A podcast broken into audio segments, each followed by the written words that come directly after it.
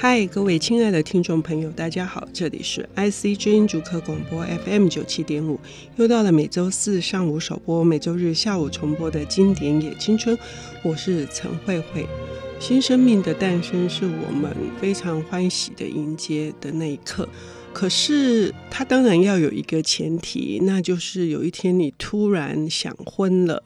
如果是一个从来没有。呃，想要结婚的一个女子，或者她甚至是拒婚的，她甚至是对婚姻这件事情是视为畏途的。但是有一天，她突然被雷打到了，在很快的时间里面，他组成家庭，同时他又有了一个即将要加入的一个成员。那对一个写作者，一个本来。在创作道路上自认为踽踽独行、非常寂寞的一个呃散文作者来说，那是一个怎样子的景象？他又要怎么面对那个心路历程？他怎样去跟他的读者分享？我们今天邀请到的领读人是医生作家，他作品有呃散文集。很难念，木至台北车停尾，哈，都、就是傍晚快到台北啊，车停后尾，哈、嗯。另外就是私房药，他现在在好心肝健康管理中心服务是吴黎明小姐，黎明你好，嗯，慧慧姐好，大家都叫你黎明医师，对不对？嗯，对。呃，今天你要带来的这本书，我花了比较多的时间介绍，因为。它毕竟这个作者是我们的整个华文的散文书写里面，几乎说是数一数二，就是排行五只手指头，你一定要数到他的、嗯、是哪一位？然后他作品很多，为什么你会选这部来介绍给听众朋友？嗯，我今天要带来的是简真老师的《红英仔》。嗯，嗯，之所以会选这一本，主要是它也是我大学时代就读过的一个散文集。那因为我自己的职业，我可能会比较关注一些身体的书写。嗯，那像这个女性怀孕当妈妈这件事情，我觉得也是一个身体的蛮大的转变。所以，在我介绍一些朋友啊，或者是有一些读者，他们读身体书写的书的时候，我可能就会介绍到这一本。嗯，这还蛮特别哦。身体书写就是女性在身体书写上面，呃，是甚至是是这二十年来。有一个比较大一点的发展，很多的作者投入的。那在早年，我们不是这样看那个简真的，因为我们是在很文艺少女的时代，她几乎就是大神级的人物，像她的《只缘身在此山中》，这些继承了非常多中国的那一些散文的传统，所以。是给很多想要从事散文写作人的一个标杆。嗯，他突然变成写他的孩子跟他的家庭，那时候我们嗯有一点意外。不是我们非常意外。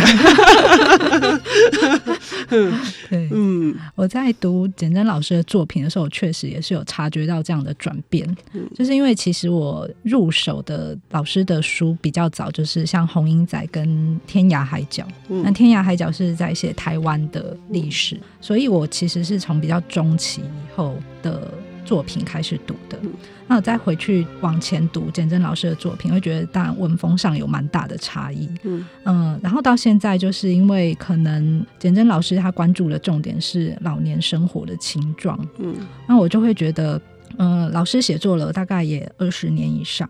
嗯，他把很多读者的一生关注的主题，可能都写进去，这样子。四十年以上，我 我要说修正你，那真的是一生啊！对，哦，比二十年的一倍。嗯，因为他在大学时代大概就出了那个《水问》嗯这本书。对，《水问》也是呃文艺少女人手一本。嗯。嗯那你提到这个身体书写非常有趣，嗯、就是你在《红鹰仔》里面发现了什么，嗯、然后他给你一些什么样子的一些思考上面的一些线索呢？嗯，我觉得这一本作品之所以经典，嗯、呃，主要是他写作的一个呃手法，嗯，他不仅是把这个从结婚开始，然后到这个怀孕，还有小孩长大到两岁左右的。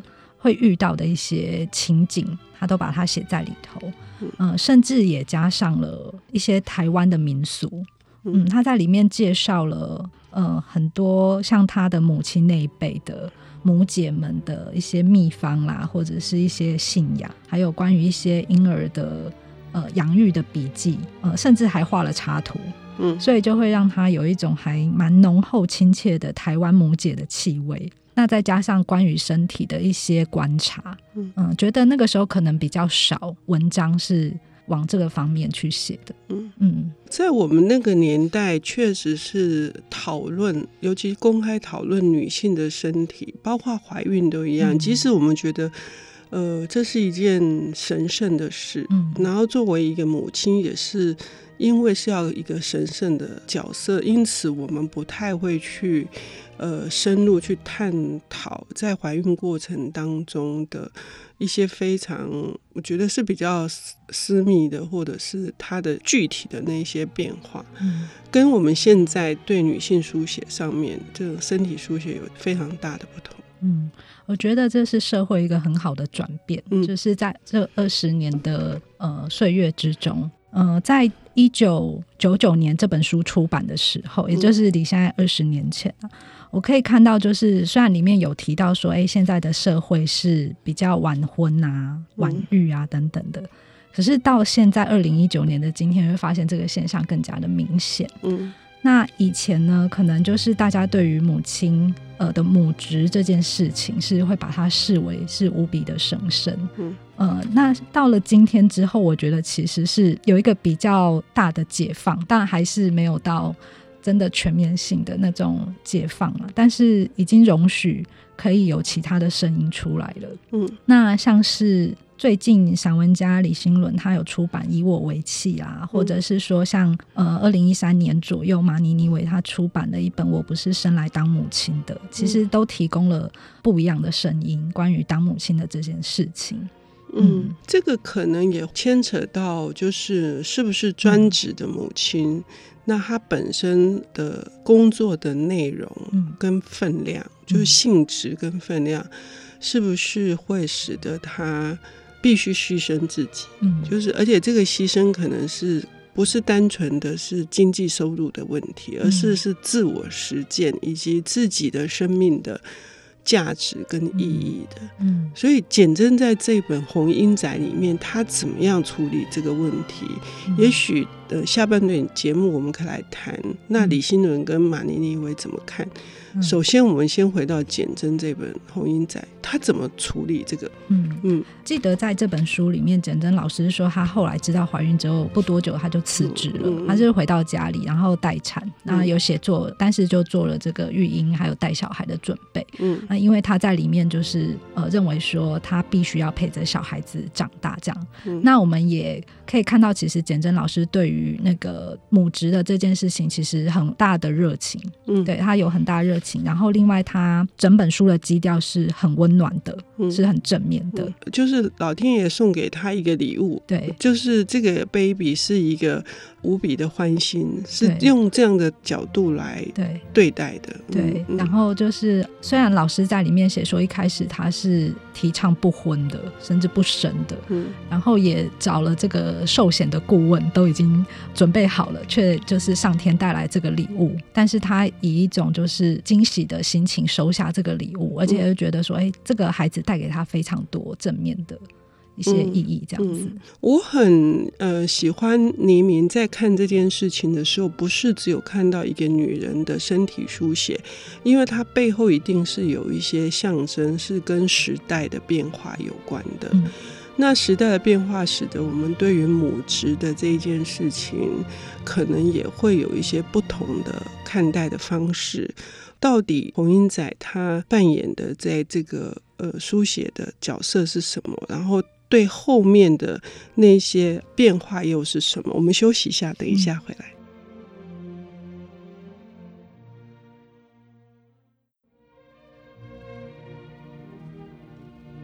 欢迎回到 IC 之音主客广播 FM 九七点五，现在进行的节目是《经典也青春》，我是陈慧慧。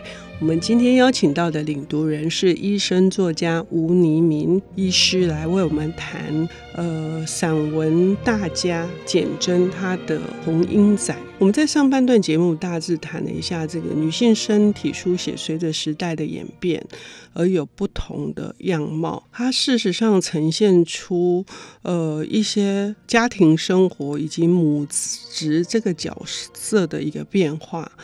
所以在《红缨仔》里面，它的基调，呃，是极度的欢欣鼓舞跟正面的，跟我们现在真的是有很大的不同。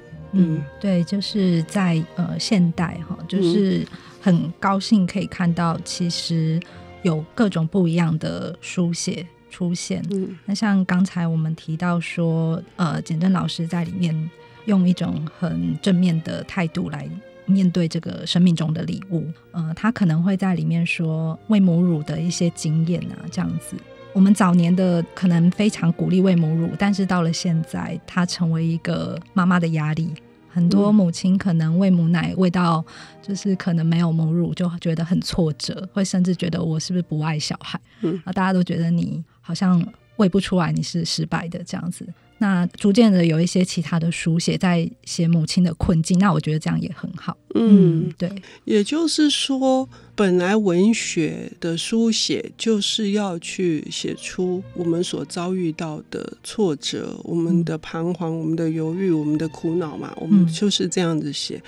可是，在更早的年代去看待养儿育女这件事情，还是属于是一种祝福。对。当然不是说现在不是，现在还是祝福。嗯、可是，呃，那个里面的这一些内在的变化，你就是从一个医师的角度，或者是从一个写作者的角度来看，你觉得那个差异性是什么？然后它带给我们读者。我们应该又可以从哪个角度去思考这个问题？我觉得书写还蛮重要，就是记录了当代社会的一个面貌跟眼光。嗯，那女性对于自己的身体啊，还有对于自己的社会角色的扮演，跟整个时代有非常大的关系。嗯、呃，像是。可能早一点的女性，像我们的妈妈，或者是像祖母那一辈的，她们可能没有机会去思考这些事情。我读文章的感受是这个样子，就是他们在更早以前，他们没有机会去受教育，或者是他们被生活的重担压着，他们其实根本没有办法有自觉。嗯，当社会对他期待是这样的时候，他就是这样做。可能忙碌了一生之后，他会觉得说：“哦，那我的成就感很大部分是来自我的家人。那我养儿育女这样子，看着他们长大，我就觉得很满足。这是我们早年的呃台湾社会的呃一个情景。可是到了现在，女性拥有了受教育的权利，这个是很棒的转变。我们开始会去一些比较像以前不曾有过的职业领域里面去工作。那我们可能有和男生。”有一些竞争的机会了，我们可能也会开始去思考自己的处境。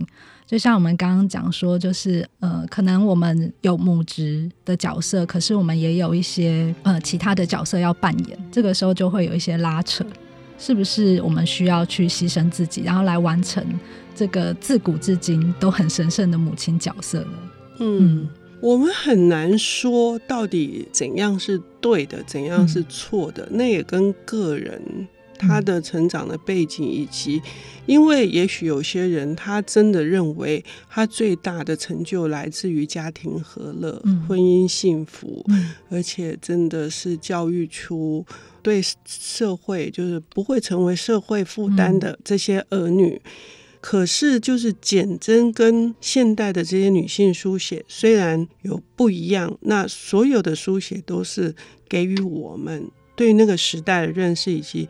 给我们有一些想象，也许有人是怀旧的，喜欢这样子的。嗯，呃，简真里面，当他发喜帖的时候吓到别人，对，然后告知他的亲戚朋友她怀孕的时候，也吓到别人的。嗯，所以我们回到《红英仔》这里面，对，呃，也会让读的人产生一股生命的力量的那种，我觉得也是一种美好的感觉。嗯，对。像这本书，其实它看起来好像很温柔平和，但是其实里面是高潮迭起的。嗯，对。首先，他开篇就说一张喜帖，他说跟就是未来的另一半相遇，然后认识，以及到了怀孕，其实只花了三个月的时间。嗯、对，这个呃闪婚就让人觉得，哦，真的很让人就是措手不及的感觉哈，但是又觉得充满了祝福。再来就是，呃，这本书里面，因为他呃描述了很多像是生产的状况，呃，他写的很波澜壮阔，就是很痛啊。然后医师帮他生出了这个小孩子的时候，然后还有就是，呃，因为老师很擅长把就是他观察到以及经历到的事件，用一种比较壮盛的想象写出来，这样，所以你就会觉得，哎、嗯，有一种被感动、被触动的感觉。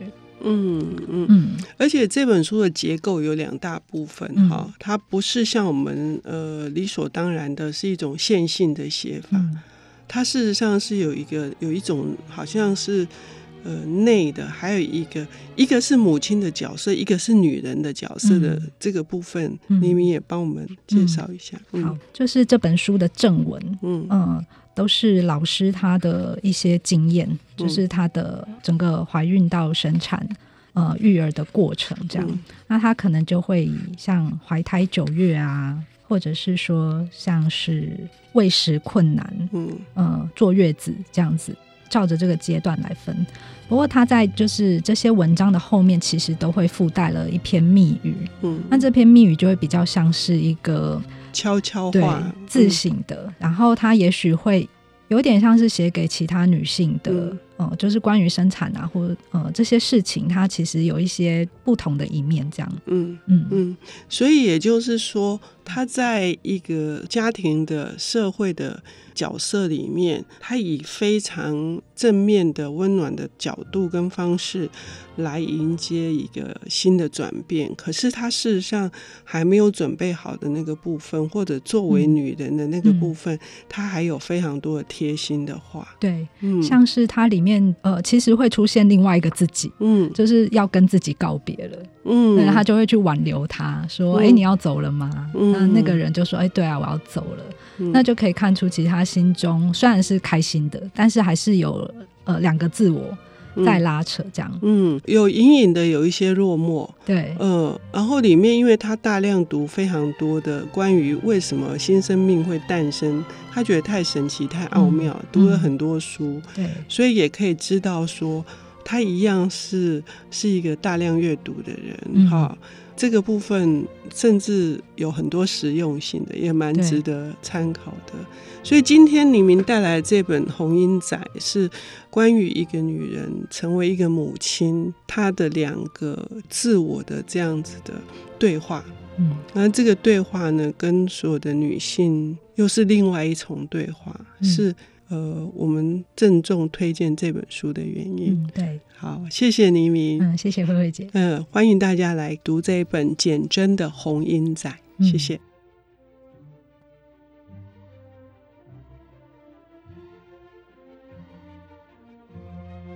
本节目由 IC 之音与瑞木读墨电子书联合制播，经典也青春与您分享跨越时空的智慧饗宴。